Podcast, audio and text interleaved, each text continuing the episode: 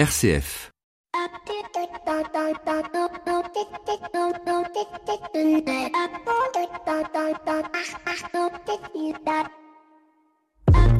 Bonjour à toutes et à tous. Quel point commun entre Vianney, Agnès Varda, Simone Veil, le chanteur Grégoire, Martin Bouygues et Bruno Mazur? Est-ce que vous savez autour de la table? Non, eh ben, ils ont tous été scouts.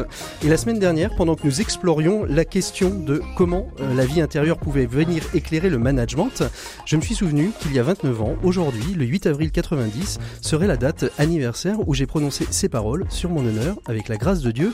Je m'engage à servir de mon mieux Dieu, l'Église, ma patrie, l'Europe, à aider mon prochain en toutes circonstances à observer la loi scout.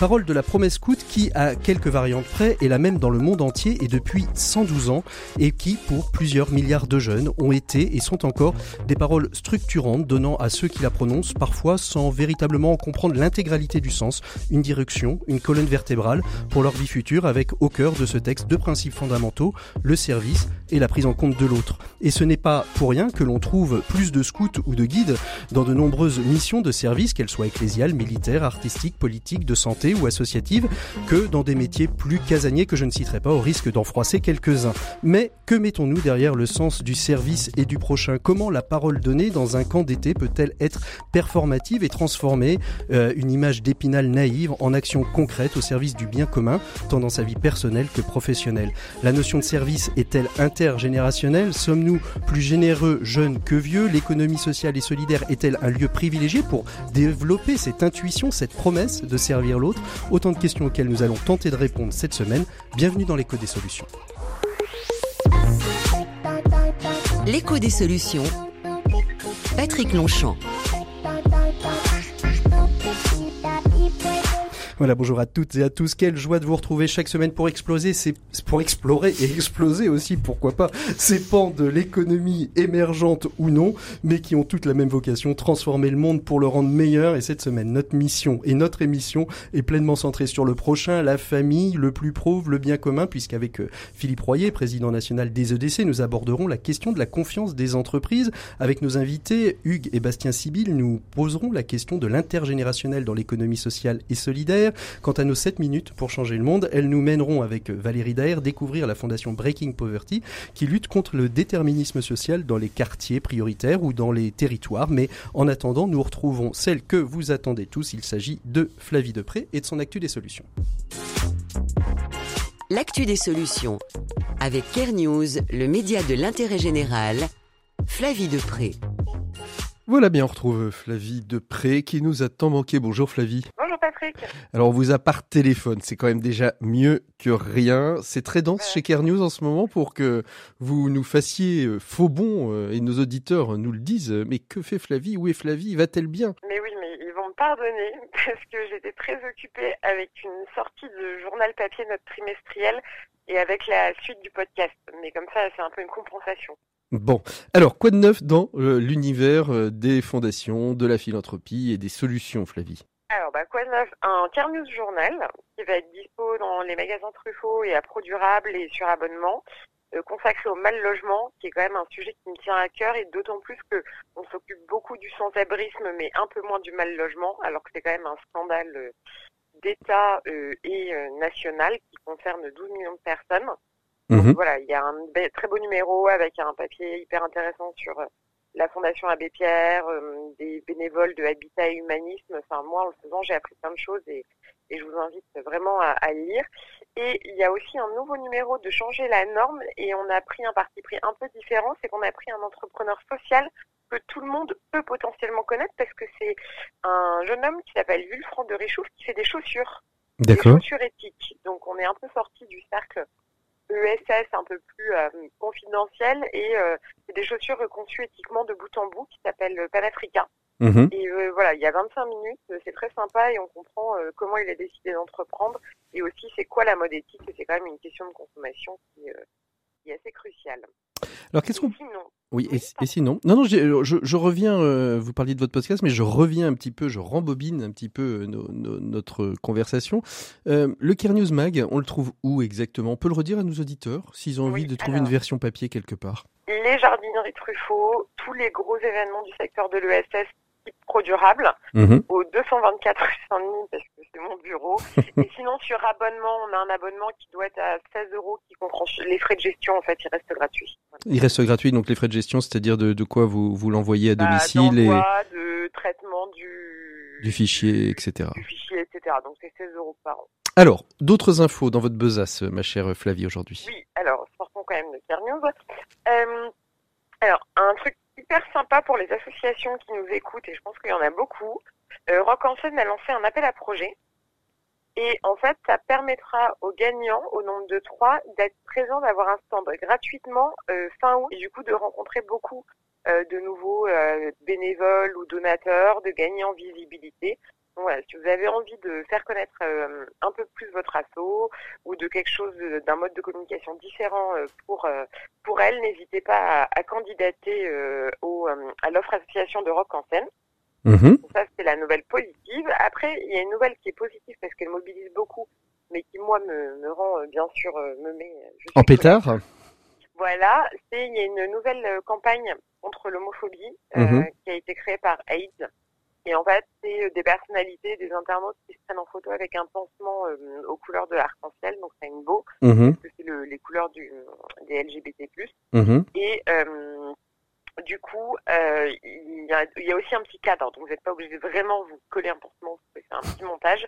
Et euh, c'est avec un hashtag l'homophobie frappe toujours. Mhm. Et euh, c'est pour s'engager, pour sensibiliser voilà, le, le public à cette question qui est toujours pas résolue en 2019. Et enfin, pour terminer, est-ce que vous avez encore un petit truc à nous présenter? Oui, j'ai un petit truc qui concerne euh, le pro bono, donc qui recoupe mécénat et bénévolat de compétences. Mhm. Euh, il y a eu la remise, la restitution du panorama du pro bono par l'association euh, Pro Bono Lab. Et euh, donc c'est dispo euh, sur Carnews et sur le site de, de Pro Bono, bien sûr. Mais j'ai retenu un chiffre parce qu'il y avait et des associations et des entreprises. C'est que, en fait, il y a beaucoup de gens qui ont envie de s'engager, mais il y a seulement 20% des entreprises déjà mécènes, donc mécènes financièrement ou en nature par ailleurs, qui proposent cela à leurs collaborateurs. Donc en fait, pense qu'il y a un vrai besoin d'engagement de la population, des collaborateurs, euh, etc. Mais paradoxalement, on n'est pas encore très opérationnel euh, niveau euh, matériel. Mhm. Ce sera tout pour cette semaine, ma chère Flavie? Voilà, oui, mais c'est déjà bien. Et on se retrouve la semaine prochaine, en vrai, en live, en studio. Exactement. Super, avec un grand plaisir, ma chère Flavie. On retrouve tout de suite notre invité éco de cette semaine. Il s'agit de Philippe Royer, président des entrepreneurs et dirigeants chrétiens, qui nous présente leur baromètre de la confiance des entrepreneurs. C'est tout de suite, c'est notre invité éco. L'invité écho, Patrick Longchamp. Philippe Royer, bonjour. Oui, bonjour. Merci beaucoup de nous rejoindre par le biais, vous aussi, du téléphone. Alors avec vous, on va aller explorer euh, les grandes tendances de ce sixième baromètre de la confiance des entrepreneurs et dirigeants chrétiens. Un mouvement qui, je le rappelle, regroupe aujourd'hui euh, 3200 chefs d'entreprise de confession chrétienne et qui essaye, euh, à la lumière euh, de l'évangile, d'unifier leur vie professionnelle, vie euh, et vie personnelle euh, dans une dynamique euh, qui est celle de votre mandat, euh, Philippe Royer, qui est le bien commun. En quelques mots, quel est le grand enseignement de, de ce baromètre qui est le sixième du nom comme vous le disiez, les, les essais réalisent tous les ans depuis maintenant c'est maintenant la sixième édition avec euh, Pragma, donc Nicolas Masson. Donc, le dernier baromètre, euh, donc, a été permis d'entendre le retour de 900 entrepreneurs sur les 3200 membres. Et ce que l'on mesure, c'est que globalement, on a une baisse de confiance dans l'avenir, que le, le chiffre global de la confiance était à 60% en 2018, il est descendu à 40%. Par contre, on mesure que cette baisse de confiance est différente quand le dirigeant parle de son entreprise. Euh, là, on a une baisse simplement de 10%. Mhm. Elle était à 81% en 2018, elle est à 71% en 2019.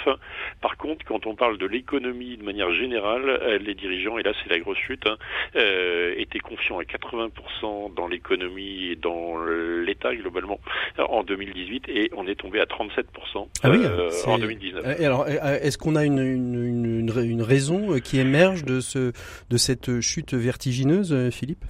Alors les, les, raisons, on les voit, c'est que globalement, les dirigeants ont le sentiment que là où ils ont des leviers d'action, euh, ils restent globalement positifs. Mhm. Et ce qui nous fait voir que 36% des entrepreneurs comptent encore développer leurs effectifs contre simplement 8% qui comptent diminuer le nombre d'emplois dans leur entreprise. Mhm. Et ceux, les 36% qui comptent développer, euh, souhaitent embaucher 80% avec des CDI. Donc ça veut dire qu'il y a d'un côté une bonne nouvelle et puis de l'autre côté, et on a fait un zoom sur les gilets jaunes qui. Alors c'est la question évidemment qui suit. Hein.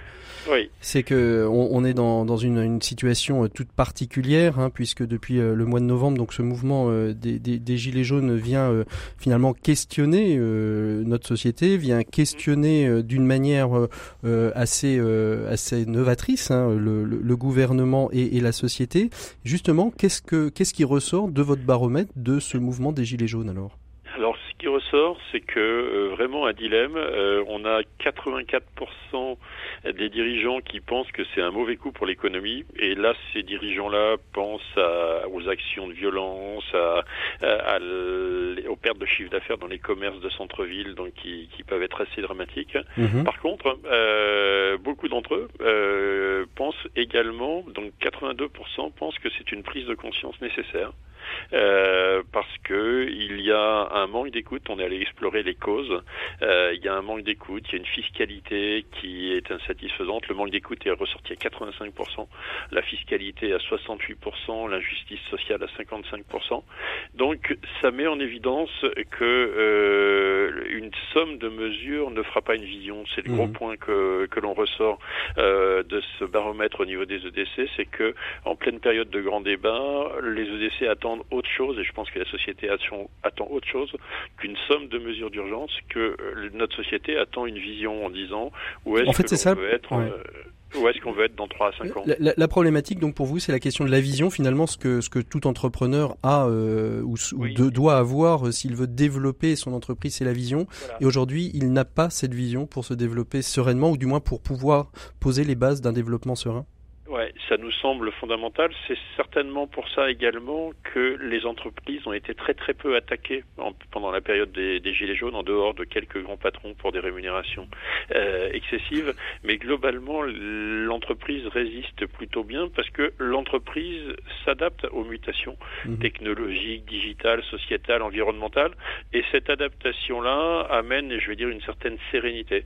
Et là, on voit bien qu'on a une difficulté au niveau de l'État de s'adapter, de se projeter et c'est surtout pour nous de porter cette économie du bien commun qui nous tient, qui nous tient à cœur. Mhm.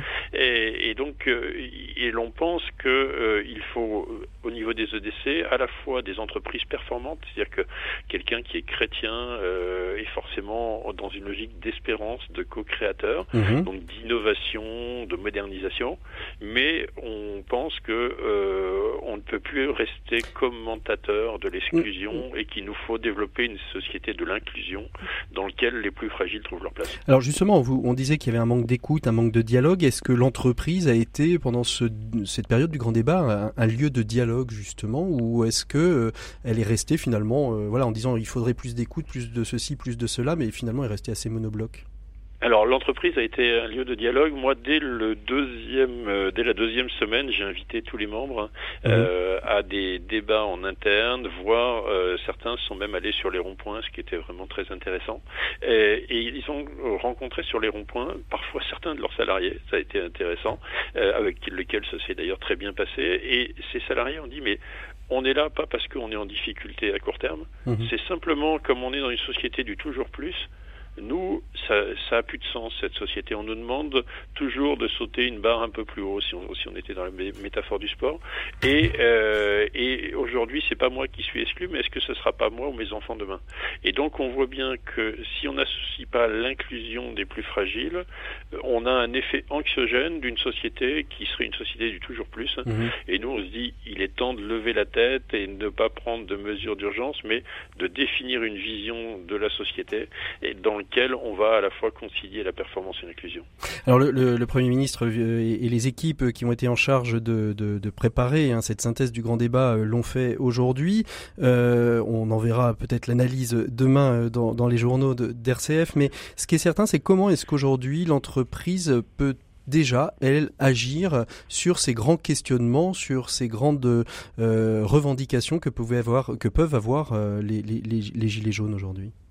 Alors, l'entreprise n'a pas déjà attendu pour agir dans, dans, de manière globale parce que l'entreprise, si elle ne s'adapte pas aux mutations de société, elle disparaît. pas. Mmh. Et, voilà. Et je, je pense que l'entreprise même parfois a pris le, déjà le relais dans les formations par l'apprentissage et autres, d'amener même un, un complément d'éducation. Mmh. Euh, donc l'entreprise est déjà pleinement actrice et, et, ce qui nous semble intéressant, c'est que que ça soit les entreprises de l'économie sociale et solidaire dont vous parliez tout à l'heure, et les entreprises classiques, beaucoup d'entreprises classiques euh, maintenant se posent vraiment la question de la raison d'être euh, et de la vocation même de l'entreprise au-delà de la performance économique qui est nécessaire pour le réinvestissement, l'intéressement des salariés et des associés.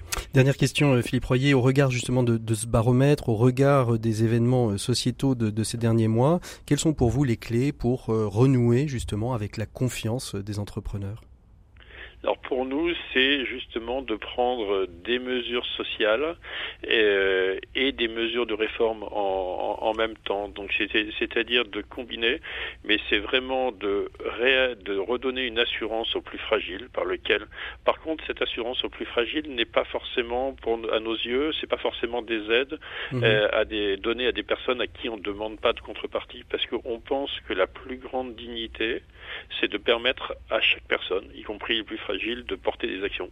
Mmh. Et c'est ce qui nous amène, nous, à développer dans, partout en France des actions Agir avec les EDC, où toutes nos équipes EDC s'impliquent dans la vie locale, justement pour pratiquer ce bien commun euh, et vivre une économie solidaire. Merci beaucoup Philippe Royer d'avoir été notre invité éco de cette semaine. Euh, le temps d'une micro-pause, on se retrouve avec nos invités Hugues et Bastien Sibyl, père et fils, pour ouvrir notre dossier autour de cette question, l'intergénération dans le monde de l'ESS. Allez, j'ai envie de dire mythe ou réalité. Allez, c'est parti. L'écho des solutions. Patrick Longchamp. Bien voilà, on est, le temps de retrouver euh, nos invités euh, de, cette semaine. Alors euh, justement, vous disiez en ouvrant le micro, on vous a entendu, vous disiez passionnant. Qu'est-ce qui vous a marqué, Hugues, dans cette, prise de parole de Philippe Royer, dans ce baromètre? Bah, il, y a, il y a des choses, il y a des chiffres qui sont euh, impressionnants, mais en même temps il y a des contradictions. Euh, on, voit, on hein. voit bien des contradictions euh, énormes entre des éléments pessimistes et puis des éléments optimistes. Alors moi j'ai toujours tendance à regarder la moitié de la bouteille optimiste, et, et donc on, on, voit qu'il y a, il y, a, il y a matière à agir et que finalement ce qu'on connaît depuis assez longtemps, c'est qu'il y a un jugement par exemple qui est assez critique sur les entreprises en général, mais mon entreprise, elle c'est pas pareil, elle est plutôt bien. Oui, c'est ça. Oui, c'est euh, ça, on le retrouve, mais je trouve aussi euh, assez intéressant le, la notion d'engagement des, des, dirigeants de DC mmh. qui euh, qui prennent à bras le corps finalement cette, question-là, et qui mmh. essayent d'agir sur le, sur le terrain. Bastien, vous, qu'est-ce que vous retenez de cette Moi, de moi, cette je, moi je retiens je retiens beaucoup la question du sens en fait, puisque par deux fois votre votre invité l'a soulevé. Il a dit que la société est en attente d'une vision, euh, il a dit aussi que les, entreprises se questionnent beaucoup sur leur raison d'être.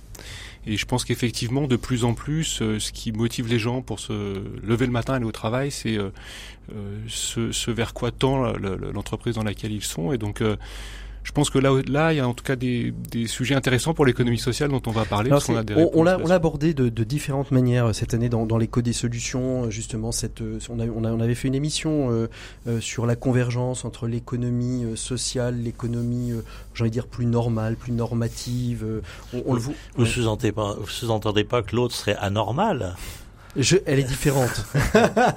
Moi, je parle d'une économie conventionnelle et d'une économie euh, sociale et solidaire ou d'une économie autrement. C'est ça. Mais euh, et, et, on le voit d'ailleurs, on l'a vu aussi avec le baromètre de l'entrepreneuriat social de, de, convergence, qu'il y a des porosités qui commencent à exister euh, là où on se regardait peut-être en, chien de faïence. Et on va justement voir justement si c'est si c'est une question de génération. Ça va être ça un petit peu le cœur de, de, de notre de notre questionnement aujourd'hui. C'est est-ce que c'est vraiment une question de génération?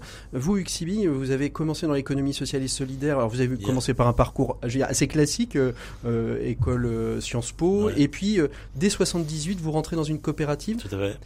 Qu'est-ce qui vous fait aller fêté- vers ça J'ai fêté l'année dernière vos, mes, vos mes 40 quatre décennies de- dans l'économie sociale et en particulier dans le monde coopératif. Donc, qu'est-ce qui me fait aller vers ça? On est euh, En 78, donc ouais. euh, 68 est quand même pas encore si loin. Ouais, c'est ça. Et donc, euh, c'est c'est l'idée d'une troisième voie, c'est-à-dire, euh, je, je ne me voyais pas être euh, dans le secteur, dans l'administration ouais. publique, et je me voyais pas non plus être dans le, le, le privé euh, normal, comme vous avez dit, Mhm. ou conventionnel. Et donc, euh, c'est une autre voie, c'est le, le, le fait de pouvoir être dans l'économie, dans l'entreprise, mais en particulier avec des formes d'organisation de- d'entreprise dans lesquelles le capital fonctionne autrement que dans une entreprise capitaliste classique. Et donc c'était la motivation d'ailleurs de beaucoup de gens dans le début des années 80 où l'économie sociale a été relancée. Michel Rocard y a joué un rôle non négligeable au plan politique et institutionnel puisqu'il a créé une délégation interministérielle, un institut de développement de l'économie sociale. Donc c'était cette idée, euh, inventons ou, mettons en avant une autre euh, voie économique. Mhm. Et, justement, cette nouvelle voie économique, elle, s'enracine dans quoi? Quand, vous y allez, vous vous, vous, vous vous projetez pas dans l'entreprise classique. Est-ce que c'est aussi lié à une culture familiale qui euh, était déjà tournée vers l'autre, vers le partage des richesses, ou c'est quelque chose que les années euh, 68, euh, peut-être, euh, le, mai 68, vont, vont vous révéler dans votre parcours À quel, à quel moment, vous, sur quoi vous, vous posez les fond- fondations de... Moi, j'ai deux lobes de cerveau et l'économie sociale, c'est la rencontre des deux lobes. Parce que du côté maternel, je suis issu d'une famille du catholicisme social lyonnais. Le un catholicisme social, déjà. Oui, tout à Ouais, fait. J'avais un le- oncle philosophe, Joseph Vialatou, qui était euh, très impliqué là-dedans, qui a été un des inventeurs des semaines sociales. Mhm. Et du côté de mon père, c'était plutôt des entrepreneurs euh, classiques, des entrepreneurs, des chefs d'entreprise de la région lyonnaise. Donc je pense que j'ai cherché euh, à, à concilier finalement ces deux euh, gènes que j'avais. Et, et c'est vrai Pour que ne le blesser ni l'un ni l'autre. On va pas faire de la voilà, et de que, le, que contexte, le contexte quand même de ces années-là euh, aussi comptait beaucoup, porteur, parce oui, que franchement, euh, moi, mes copains qui sortaient de Sciences Po, il y en avait beaucoup, euh, aller bosser dans une grande entreprise classique, euh, on s'y voyait pas trop, quoi. Mhm, hein. Euh, euh, C'était un contexte, d'ailleurs, qui était, de mon point de vue, après coup. Et personne, personne vous a peu. dit tu, tu vas saloper ta carrière. euh, Si. Beaucoup, parce que je suis rentré dans une petite coopérative qui était une scope. euh, On était, elle s'appelait TEN parce qu'on était 10. Et mes copains qui rentraient dans les grosses boîtes ou qui rentraient dans les, la haute administration ou dans les cabinets ministériels me disaient mais qui- qui- où tu vas? Qu'est-ce que tu fais? Mhm. Alors vous, vous Bastien, comment vous avez attrapé le virus? C'est un virus paternel qui, qui, qui vous est transmis ou est-ce que c'est pareil, c'est votre parcours? Alors on sait bien qu'on est toujours touché par la culture familiale, mais est-ce que c'est aussi un parcours qui vous fait euh, dire, euh, moi, ma vocation professionnelle, c'est aussi d'être euh, porteur, de sens et de donner du sens à mon travail Bah écoutez, je pense qu'effectivement, on est, tous euh, sensibles aux exemples qu'on a et qui nous précèdent. Donc bien sûr, moi j'ai grandi dans une culture euh, qui était euh, imprégnée d'économie sociale. Mais m- moi, le moment où j'entre euh, dans la vie active, euh, c'est aussi un moment dans lequel les problèmes sont, je pense, assez différents de ceux que mon père a pu rencontrer, lui, quand il avait 20 ans. Moi, quand j'avais 20 ans, on était sur des problèmes de, de l'économie mondialisée. Mhm, par exemple, j'étais assez engagé en faveur de la taxe Tobin, parce qu'on voyait qu'il y avait des risques financiers importants.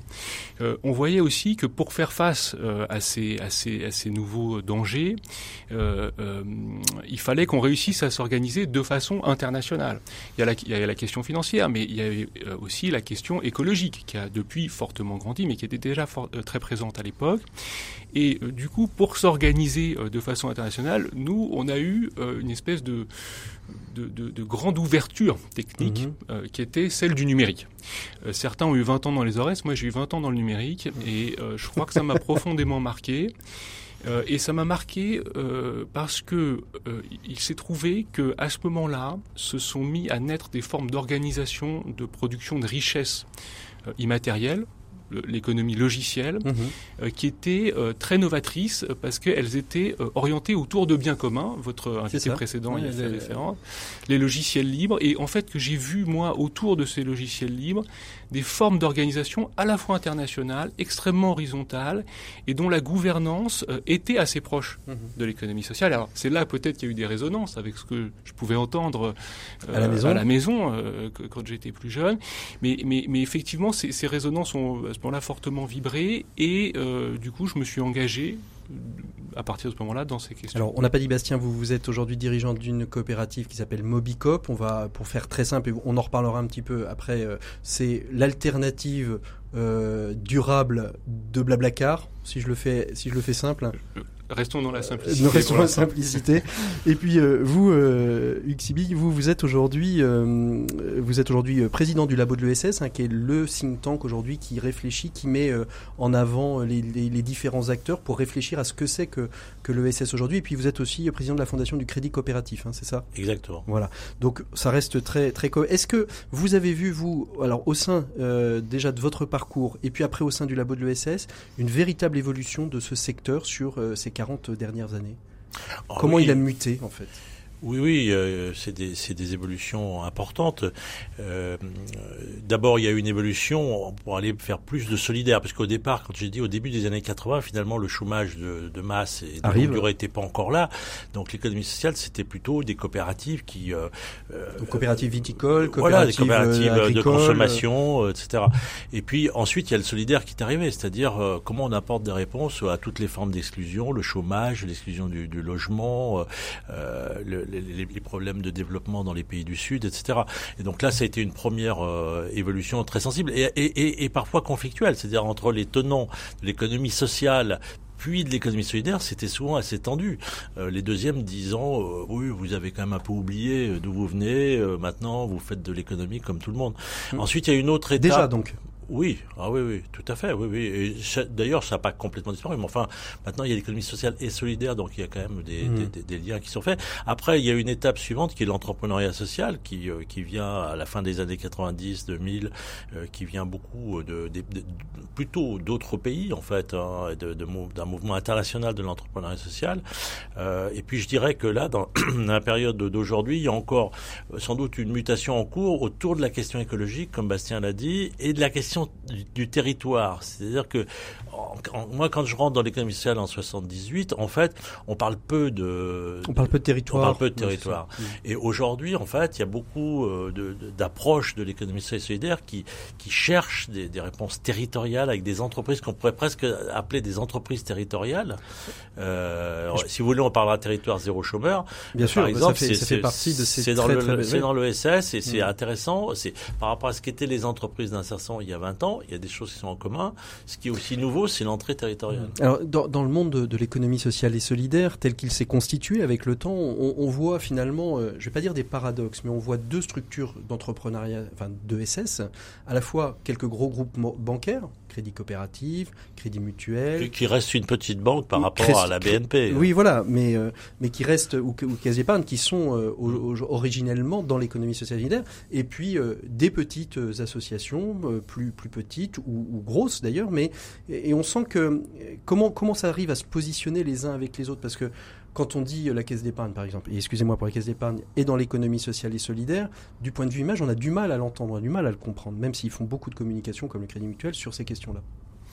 D'abord, il faut dire qu'il y a une loi euh, de 2014 qui, de, crée, de un, sur le qui SS, crée un hein. périmètre commun. C'est-à-dire que quand même, on a un acte législatif qui dit ce que c'est que l'économie sociale et solidaire et ce qu'elle n'est pas. Donc, euh, si on croit quand même qu'on est dans un état de droit, euh, ça crée un cadre euh, commun. Euh, ensuite, euh, je parlais du territoire. Je pense qu'il y a beaucoup de choses qui se jouent justement au niveau régional, c'est-à-dire la, la, constitution d'une identité commune, de travail en commun. ça se joue quand même beaucoup mmh. sur le territoire. Par exemple, les caisses d'épargne dont vous parlez, elles bossent avec beaucoup de structures de l'économie sociale sur sur le territoire, donc ça crée des liens. Et puis euh, c'est pas du tout homogène, donc il y a des tensions dans ce. C'est pas un monde du tout euh, unifié euh, euh, qui parlerait tout d'une même voix. non, il y a plein de contradictions. Bastien, votre génération, hein, on a vu les années 90 arriver avec l'entreprise sociale, la, loi Pacte qui arrive, qui est en cours de, vote à l'Assemblée nationale, et puis le rapport Nota Sénard qui sont venus aussi porter j'ai presque envie de dire, un petit peu de une lisibilité peut-être moins forte entre l'entreprise à mission, l'entreprise sociale, l'économie sociale et solidaire. Vous, aujourd'hui, comment vous vous situez dans tout ça? Pour vous, c'est la même chose ou il faut bien distinguer euh, ces, ces, différentes formes d'entrepreneurs ou d'entrepreneuriat? Alors moi j'ai un peu bougé sur ces questions parce que euh, moi j'ai commencé par créer une entreprise sociale en 2011 mmh. sur les questions de logiciels pour euh, logiciels libres pour le secteur de l'économie sociale. et que j'ai euh, créé donc sous la forme euh, classique de l'entrepreneuriat social, c'est-à-dire une société anonyme euh, par action avec un agrément, l'agrément ESUS, et que donc j'ai dirigé pendant pendant sept ans. Et aujourd'hui, je, je, suis plus à cet endroit. Je suis président d'une SIC sur la mobilité partagée. Mmh. Et je vois bien quand même la différence de de sens, de, de, de ressort, de culture, de façon de diriger que, qui, qui s'exprime quand on dirige une société par capitaux dont généralement on est propriétaire et une société collective dont finalement, euh, en tant que président, on est euh, euh, on a un mandat, mais qui mhm. nous est délivré par, par, par l'Assemblée générale. Alors, pourquoi je dis que j'ai bougé? C'est que moi, j'ai beaucoup dit, parce que je le pensais, que finalement, ce qui comptait, c'était la destination finalement, je pense que le voyage compte un peu aussi. Et que donc la façon dont on fait la route mhm. euh, a son importance. Et que, effectivement, diriger une, une entreprise dans laquelle les décisions sont in fine validées par une assemblée générale, dans laquelle chaque personne a le même poids, un homme, une femme égale une voix, ça donne une pratique de la direction de l'entreprise qui n'est pas exactement la même que celle et, et qu'est-ce qui, qu'est-ce qui vous a fait bouger? Est-ce que c'est, est-ce que j'ai envie de dire, est-ce que c'est l'entreprise elle-même que vous avez créée, Mobicop, qui est de dire finalement, euh, si je veux être hyper cohérent et que je dis euh, pour arriver à destination, il faut aussi que les moyens que je vais utiliser soient propres et durables, qui vous a fait bouger sur la structuration de l'entreprise, ou est-ce qu'il y a d'autres éléments qui sont venus euh, moi, je crois ce qui m'a fait bouger, bon, au-delà du fait qu'on avance et donc on apprend. bien sûr, mais euh, ce qui, m'a fait bouger, euh, je crois, c'est l'urgence et euh, la taille des défis qui sont les nôtres. Mhm. On est même plus aux portes, on est dans une crise écologique majeure. Dans cette crise écologique, la mobilité a un rôle très très significatif. Euh, il faut absolument qu'on arrive à changer les modes de déplacement des gens, de nos concitoyens, euh, pour qu'on sorte de cette mobilité complètement empreinte d'autosolisme. Tout le monde est dans sa voiture tout seul, en train de tranquillement polluer l'air que respirent nos enfants. Si on veut faire ça, il faut mhm. qu'on s'y mette tous ensemble. Et je crois qu'il y a une puissance dans les modèles euh, collectifs d'entreprise qui n'est pas la même, qui n'est pas de même nature que celle euh, des, des, modèles euh, euh traditionnels, traditionnels et capitalistes, ou conventionnels, comme disait. Euh, et du coup, alors, je, je, vais juste aller un tout petit peu plus loin dans ce raisonnement pour, pour vous montrer euh, quand même les tensions. Vous avez fait mention de Blablacar quand vous avez présenté Mobicop. C'est normal, c'est généralement comme ça qu'on rentre dans la question. Effectivement, Mobicop, c'est une entreprise de covoiturage. Aujourd'hui, nous avons 350 000 covoitureurs nous devons être 1 500 000 covoitureurs pour avoir un, vrai impact sur les territoires. Pour ça, nous avons besoin de moyens. Alors, nous allons chercher les moyens que nous pouvons avoir quand on est une. Alors, nous, nous sommes une SIC, c'est une coopérative d'intérêt collectif. C'est-à-dire que on va chercher à, faire entrer dans la coopérative le plus grand nombre de coopérateurs. Aujourd'hui, il y a 500 coopérateurs qui ont créé cette coopérative ensemble, euh, et on doit devenir 20 000 coopérateurs pour lever 2 millions d'euros qui nous permettront de faire face à notre développement. En face de cela, vous avez Blablacar. Blablacar, pour installer son service de covoiturage, a levé 410 millions d'euros. Mmh. Moi, mes sociétaires, les sociétaires de la coopérative, en gros, prennent deux parts sociales, mmh. c'est-à-dire pour 200 euros. Pour que nous arrivions à la même puissance que celle de Blablacar, il nous faut 2 millions de coopérateurs. Donc c'est vous dire qu'il y a quand même une puissance du capital qui reste extrêmement forte.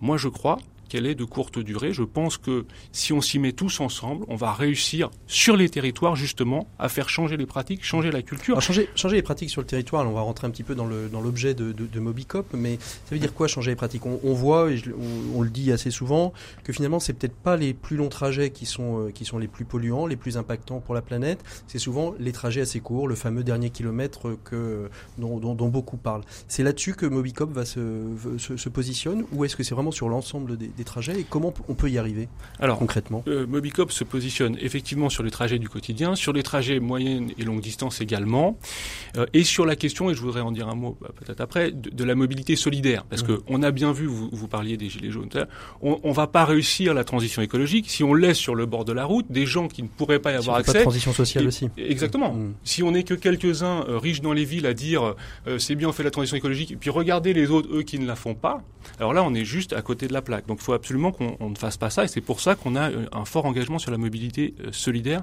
à Mobicop. Mais vous le disiez, la mobilité du quotidien est la plus polluante, donc il faut réussir à agir là-dessus. C'est mmh. aussi la plus compliquée à adresser. Finalement, euh, le, le, le, covoiturage longue distance, c'est assez simple. Vous, vous, vous, vous, prenez une voiture qui fait Paris-Lille, vous montez dans la voiture. La mobilité du quotidien, c'est beaucoup plus, plus difficile parce qu'elle est, elle est plus courte. Les gens euh, sont pressés, ils, ils, ils, ne prévoient pas leur, leur, leur heure de départ. Bon, donc comment est-ce qu'on va réussir à faire ça? On va réussir à faire ça, bien sûr, parce qu'on aura des dispositifs techniques performants, mais surtout parce qu'on va changer la culture des gens dans la façon dont ils se déplacent. Et cette bataille-là, la bataille de la mobilité, c'est une bataille culturelle, et cette bataille-là, elle se mène sur les territoires, c'est une bataille du porte-à-porte. Hugues, comment vous réagissez à ça je, je, réagis à la je, fois comme père et comme je réagis en disant que en fait dans l'intergénérationnel euh, souvent on, on, raisonne en disant la transmission finalement c'est l'ancien qui transmet ça. comme autrefois euh, le, le, le, le qu'on transmet au compagnon à l'apprenti son savoir-faire. Et en fait ce que je voulais dire ce matin c'est que la transmission se fait vraiment dans les deux sens. C'est-à-dire que moi sans doute que j'ai transmis des choses à Bastien parce que j'étais dans l'économie sociale qu'il a vu ça qu'il a rencontré des gens. Mais de depuis un, un, assez grand moment, mais enfin surtout dans la dernière période, Bastien me transmet beaucoup dans, dans, dans ce qu'il vient de dire, c'est-à-dire dans la façon. Moi, je suis un homme, je suis un homme des Trente Glorieux, si vous voulez. Je, je, je, j'ai pris conscience progressivement que j'étais un homme de la croissance, de la consommation, de toutes ces choses-là. Et, et, et Bastien et sa génération m'apportent euh, la remise en cause finalement d'un modèle. Et, et, et je, je, me sens même quelquefois euh, remis en cause moi-même, parce mmh. qu'au fond, ce qu'on a développé de notre génération pendant toutes ces années-là, ah, le résultat est pas si bon que ça. Franchement, il est pas si bon que ça. La planète a très mal et sur le plan euh, social, il y a des gens dedans et des gens dehors. Donc, je, je, je, ne suis pas du tout, du tout autosatisfait de ce que j'ai fait, pas du tout. Mmh. Et je trouve que euh, ce que Bastien, euh, Mobico, etc. apporte et donc il me questionne même aussi dans ma vie quotidienne. Comment dans, je me déplace, comment je me remets en cause sur tout ça. C'est très et très et au labo de l'ESS, vous êtes, vous vous re-questionnez. Enfin, je le suppose puisque c'est un think tank. C'est des choses qui qui sont re-questionnées. On, on a envie dire, est-ce que finalement, euh, euh, je, reste très simpliste, mais euh, la coopérative, euh, et la mutuelle, c'était pour papa, euh, la, la start-up sociale et l'entreprise sociale, c'est pour fiston? Non, parce que d'abord, dans les coopératives, aujourd'hui, il y a 36 sortes de coopératives. Oui, mais... Mobicop, c'est une coopérative. Il y a les coopératives d'activité d'emploi qui sont un truc très innovant et génial. Et puis, il y a des coopératives plus anciennes.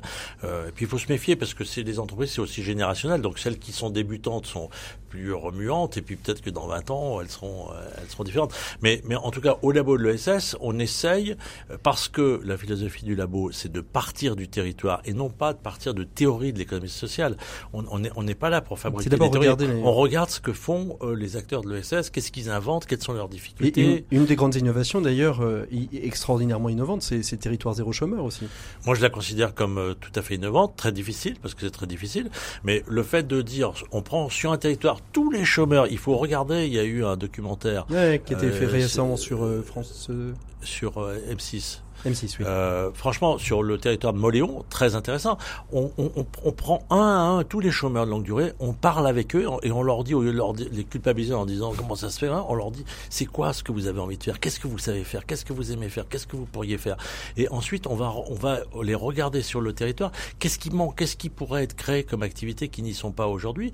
Et donc, on part de, à la fois des personnes, et du territoire et on crée une dynamique collective, comme Bastien Une dynamique collective basée aussi sur le fait que euh, on, on va rechercher les sommes qui leur auraient été dues au chômage pour Alors, les réinjecter dans ça, le monde de C'est l'entreprise. ce qu'on appelle l'activation des dépenses passives. Et moi, je suis à fond pour. Moi, je me souviens de cette chanson de Félix Leclerc, le meilleur moyen de tuer un homme, c'est de le payer à rien faire. Donc, euh, c'est, je veux dire, c'est, le fait qu'il y ait 18 000 euros de, de, chômage qui soient plutôt, ils servent plutôt à développer une activité qui euh, serve les, les habitants d'un territoire, ça me semble mieux que de faire un chèque à quelqu'un en disant, il n'y a pas de boulot pour vous, mais on vous file quand même 18 000 euros par an. Mmh. Est-ce que la, la, les bonnes pistes à trouver pour avoir une bonne coopération, une bonne cohabitation entre les générations, l'entreprise sociale et solidaire, euh, c'est justement de renouer, on parlait de, la problématique du dialogue. Est-ce qu'il y a aussi euh, la nécessité de renouer un dialogue intergénérationnel, peut-être de manière un petit peu plus large, que euh, simplement rester sur ses fondamentaux, on avance d'un côté et puis, et puis on prend ce qu'on peut apprendre des anciens et Bastien? Bah, moi, je pense qu'on est toujours plus riche dans le dialogue, donc euh, euh, bien sûr, je pense qu'il faut favoriser le dialogue. Je, je pense qu'il y a des endroits qui sont euh, aussi des bons endroits pour ça. Je pense au conseil d'administration.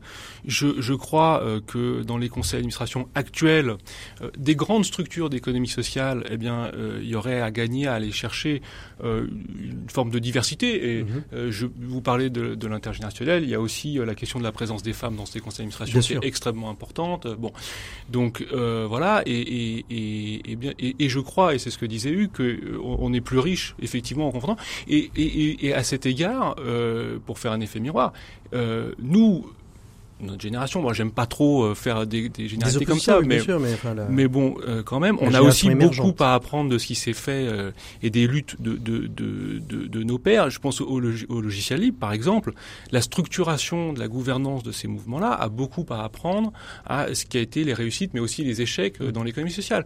Donc, discutons ensemble, on n'en sera que meilleur. On, on fait une, une, opposition, enfin, c'est pas une opposition, mais pas mal d'entreprises en ce moment. C'est un grand mouvement dans l'entrepreneuriat, je vais dire conventionnel qui essaye de devenir moins conventionnel, c'est ce qu'on appelle l'entreprise libérée. Alors, euh, quand on interviewe d'ailleurs de beaucoup de dirigeants qui libèrent leurs entreprises, ils aiment pas trop le terme d'ailleurs, entreprise libérée. D'aucuns parlent d'entreprise en voie de libération, euh, d'autres disent euh, non, c'est pas une entreprise libérée, c'est une autre manière de manager.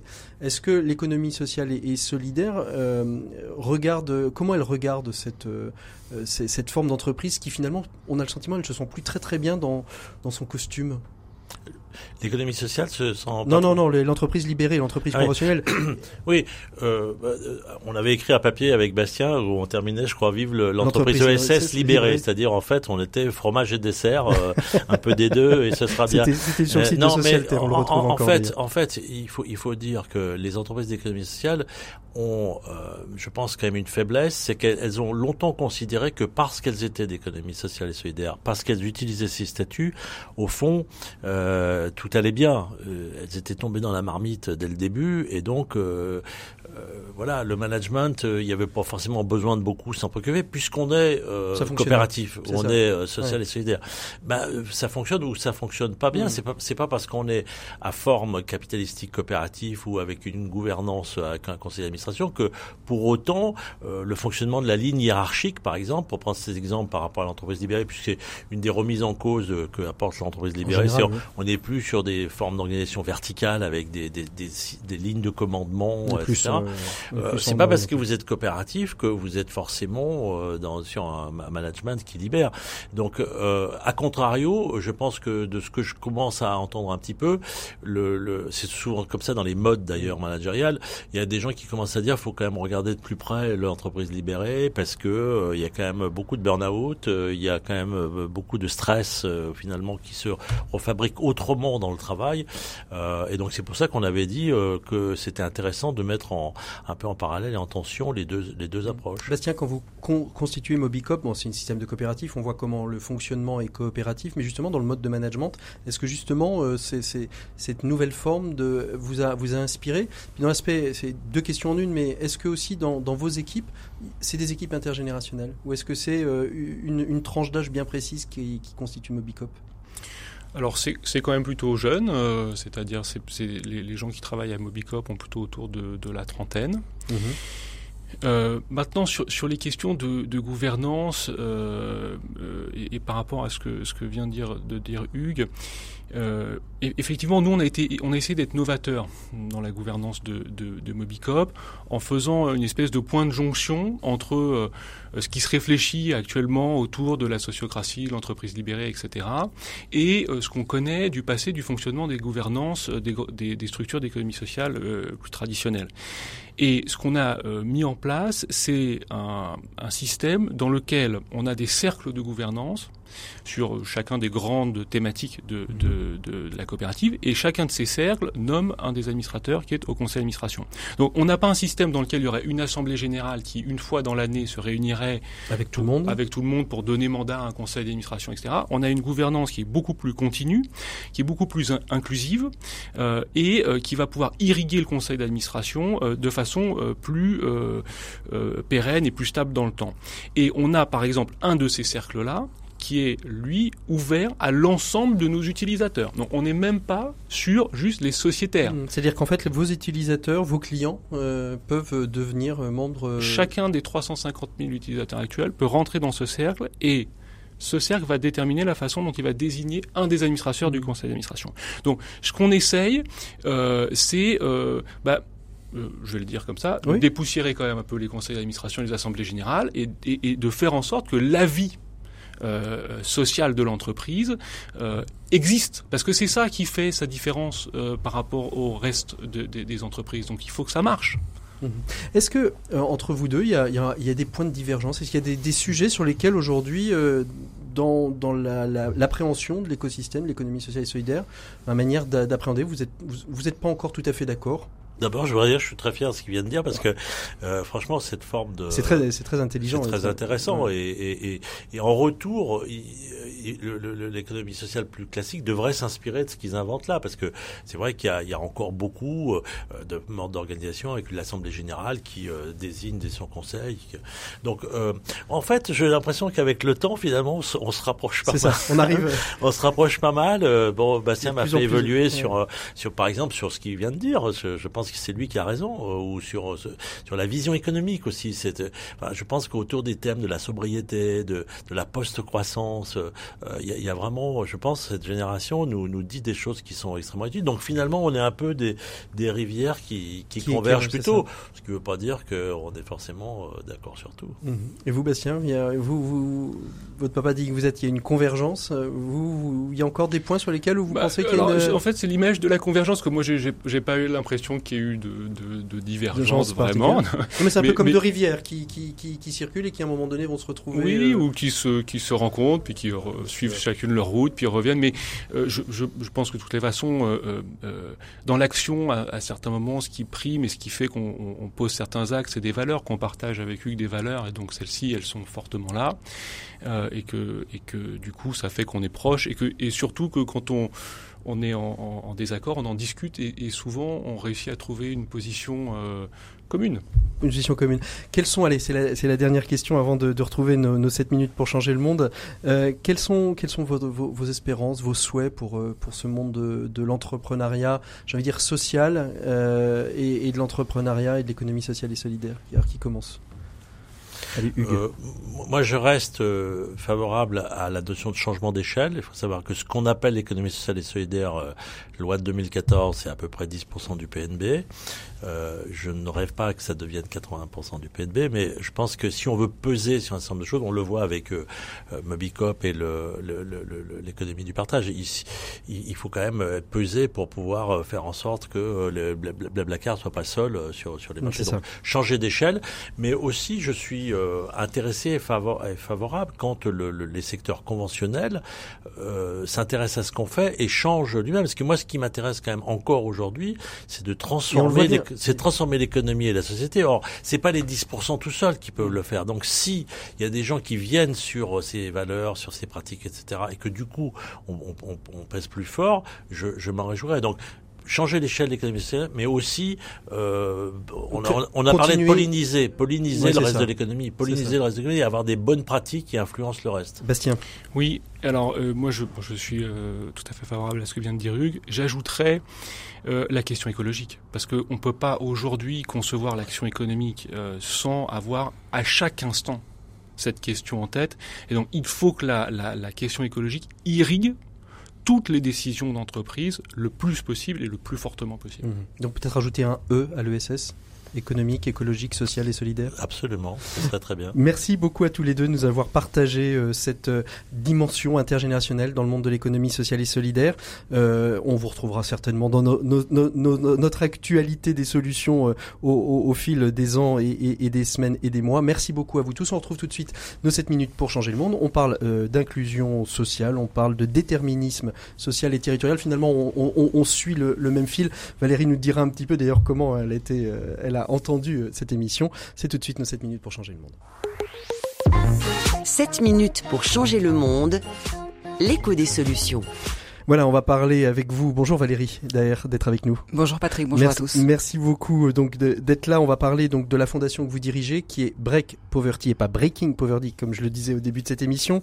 Euh, en quelques mots, euh, d'abord très très rapidement, comment vous avez réagi? Parce que je vous ai vu opiner plusieurs fois pendant l'intervention de nos deux invités. Comment vous réagissez justement à ces échanges? Très rapidement hein Écoutez, de manière assez positive, notamment sur les résultats du sondage où j'entends que les chefs d'entreprise veulent développer une des entreprises de l'inclusion où tous les exclus aujourd'hui euh, trouvent leur place. Ça, ça un des combats hein. euh, très forts de Break Poverty. Euh, J'ai également entendu euh, cette rupture que l'on met souvent en place entre l'ESS et ce qu'on a appelé l'économie traditionnelle, conventionnelle. conventionnelle. voilà, notre objectif, c'est de faire des ponts entre les deux et de faire en sorte que ces entreprises conventionnelles se mobilisent. Alors justement, qu'est-ce que c'est que Break Poverty, la fondation Break Poverty Qu'est-ce que c'est? Qu'est-ce qu'elle fait? Et je l'ai dit tout au début, c'est rompre avec le déterminisme social dans les quartiers prioritaires ou dans les territoires euh, qui seraient euh, déserts tout à fait. Donc cette euh, fondation a été créée il y a deux ans par un certain nombre de, de chefs d'entreprise, notamment, euh, qui partagent tous deux convictions. La première, c'est que euh, lutter durablement contre la pauvreté, c'est lutter contre les, les causes de la pauvreté mmh. et notamment ce déterminisme social très ancré en France, qui, faut en moyenne, qui fait qu'on fait, il faut en moyenne six générations pour qu'un enfant en fait sorte de la pauvreté. Mmh. Et donc notre premier combat, en fait, c'est de lutter à l'origine du mal et de lutter en fait contre toutes les causes qui aujourd'hui aujourd'hui explique la pauvreté d'un grand nombre de jeunes. Notre deuxième conviction, c'est que les entreprises ont un rôle majeur à jouer dans ce combat. Alors on a parlé tout à l'heure de formation, on a parlé d'apprentissage, on a parlé d'inclusion. Sur tous ces domaines-là, aujourd'hui, l'entreprise peut s'engager. Elle a les ressources financières, les ressources humaines qui lui permettent de s'engager. Et donc on veut faire en sorte que entreprises contribuent à ce combat contre le déterminisme social. concrètement, ça, ça se passe comment comment vous avez euh, donc deux ans c'est à la fois euh, c'est très jeune hein, pour pour une fondation. Donc ça veut dire que vous commencez à poser les, les, les premières pierres de votre action. La première grosse pierre posée la première fondation c'est à Romans-sur-Isère c'est ça? Qu'est-ce qui s'est passé à Romans-sur-Isère? Qu'est-ce que vous avez fait? Qu'est-ce que vous avez organisé? Tout à fait. Alors nous avons conçu un dispositif qui s'appelle la dotation d'action territoriale dont le principe est d'encourager les entreprises à affecter une partie de leurs revenus à des projets de lutte contre la pauvreté des jeunes sur leur territoire. Alors pourquoi Romans euh, Parce que Romans, est une ville qui a été euh, malheureusement assez sinistrée suite à la désindustrialisation. C'est dur à dire. Hein. Voilà, dans les années dans les années 80, où un grand nombre en fait d'entreprises dans le domaine de la chaussure et du cuir sont parties à l'étranger, laissant derrière elles un grand nombre de chômeurs. Et aujourd'hui, à Romans-sur-Isère, les statistiques de la pauvreté sont doublées par rapport à la moyenne nationale. Donc une urgence à intervenir. Euh, nous sommes dans une petite ville de 36 000 habitants, où nous avons en fait porté ce message qui était qu'ensemble, on pouvait changer la donne on pouvait offrir un avenir meilleur pour les jeunes de Romans-sur-Isère. Mhm. Euh, dans cette ville de 36 000 habitants, il y a plus de 1000 jeunes qui sont sans emploi, sans formation, sans diplôme. Eh bien, on a proposé à ces entreprises des projets clés en main pour lutter contre toutes ces formes de déterminisme. Donc ça veut dire que et pour accompagner les jeunes. Alors quand on dit projet clé en main, ça veut dire que vous avez repéré sur le territoire des associations qui fonctionnaient déjà. Vous avez, vous leur proposez de les accompagner. En contrepartie, vous allez chercher aussi l'entreprise pour les aider à financer justement les associations. Et si il y a des manques d'associations, vous, vous en avez repéré sur le territoire que vous pouvez faire venir à Romans-sur-Isère. C'est ça un petit peu le fonctionnement? C'est exactement ça. Euh, dans le cadre Romans-sur-Isère, il y a trois associations que l'on a financées sur place qui font des programmes très efficaces en matière de lutte contre la pauvreté des jeunes. Et puis trois sujets sur lesquels il n'y avait pas d'acteurs et qu'on a fait venir du reste de la France à Romans-sur-Isère pour répondre notamment aux enjeux d'insertion professionnelle des jeunes. Et aujourd'hui, les entreprises de Romans se sont mobilisées en nombre puisque plus des deux tiers d'entre elles ont répondu positivement à notre appel et ont permis de lever une somme considérable puisque nous avons levé plus d'un million d'euros pour financer ces six projets et cela en quelques semaines. En quelques semaines et ces projets euh, très concrètement c'est quoi euh, en... Allez très rapidement? Euh, des projets de lutte contre le décrochage scolaire en CP, une formation professionnelle pour former des jeunes décrocheurs au métier de technicien de la fibre, une digital academy qui vise à prévenir le décrochage post-bac, une, une épicerie sociale et solidaire qui vise à faire du soutien à la parentalité et accompagner des familles vulnérables, par Mhm. exemple. Merci beaucoup. Alors il y a d'autres projets hein, qui sont en cours à Nantes, sur la métropole de Nantes. Euh, on pourrait euh, continuer longuement euh, à échanger sur quelle différence entre Romans-sur-Isère et une métropole comme Nantes. Mais en tout cas, on va continuer à suivre votre activité. On peut vous retrouver où très rapidement si on veut vous aider, si on veut en savoir plus. Il y a un site internet. Sur le site internet www.breakpoverty.com. Merci beaucoup à tous nos invités d'avoir répondu présents euh, pour cette émission. Nous, on se retrouve la semaine prochaine. En attendant, pour ceux qui auraient raté les numéros précédents, vous pouvez nous retrouver sur la plateforme rcf.fr euh, à la rubrique l'écho des solutions ou sur toutes les plateformes de podcast. Bien évidemment, nous, on se retrouve la semaine prochaine. On parlera justement de, euh, de, de, pépinière, pépinière de Valpré, ou comment euh, un incubateur s'est créé pour accompagner des jeunes entrepreneurs de 40 à 55 ans et peut-être plus. Merci beaucoup. Bonne écoute des programmes de RCF.